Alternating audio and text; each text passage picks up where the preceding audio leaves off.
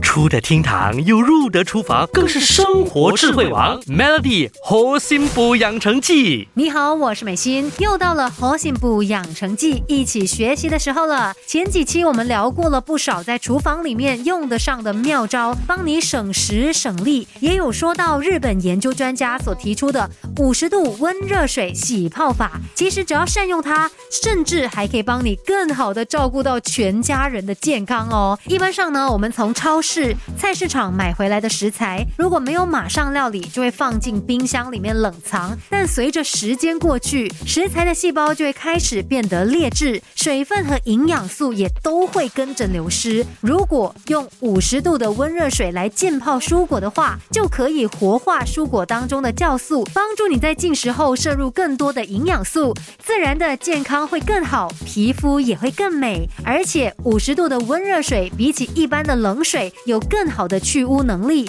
也能够让洗过的蔬果变得更加的润泽，甚至可以延长食材多五天的保鲜度。但这个时候，你可能也会问哦，我要怎么准备五十度的温热水？是一定要用温度计来量吗？有的话当然最好，但是呢，你也可以简单的准备一比一分量的热水，还有冷水来做混合。当然，这个热水可以准备多一点点。如果发现水变凉了，那你就加多一些热水来调整，因为如果温度降到少过四十三度呢，就尴尬了，它就会变成最容易让细菌滋生的微妙温度，所以要多加注意。那我们也可以用手来感受温度，它应该要比洗澡水来的高温一些。手在触碰到的时候会感到热，那要注意不要被烫伤。可是呢，你是可以循序渐进的把手伸进水里面来试温的。如果你的双手真的承受不了这个温度，你就可以利用筷子来帮忙你。翻转清洗食材，像是蔬菜类呀、菇类，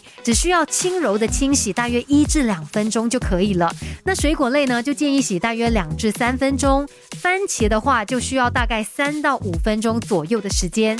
下一次就试用这个五十度温热水洗泡法吧，一个小妙招也能够帮你带来大大的效应哦。Melody 猴心补养成记，每逢星期一至五下午五点首播，晚上九点重播，有美心和翠文与你一。起练就十八般武艺，嘿呀！